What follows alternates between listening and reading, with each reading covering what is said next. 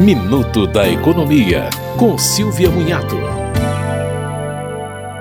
A partir de fevereiro de 2023, os bancos que operam com o programa Casa Verde Amarela devem começar a oferecer a compra da casa com o uso dos depósitos futuros de FGTS. A modalidade valerá para quem ganha até R$ 4.400 mensais. Em vez do depósito do FGTS ir para a conta específica, ele será usado no pagamento das mensalidades. Mas a operação pode ser um risco caso o trabalhador seja demitido. Isso porque a dívida fica e o saldo de FGTS será menor.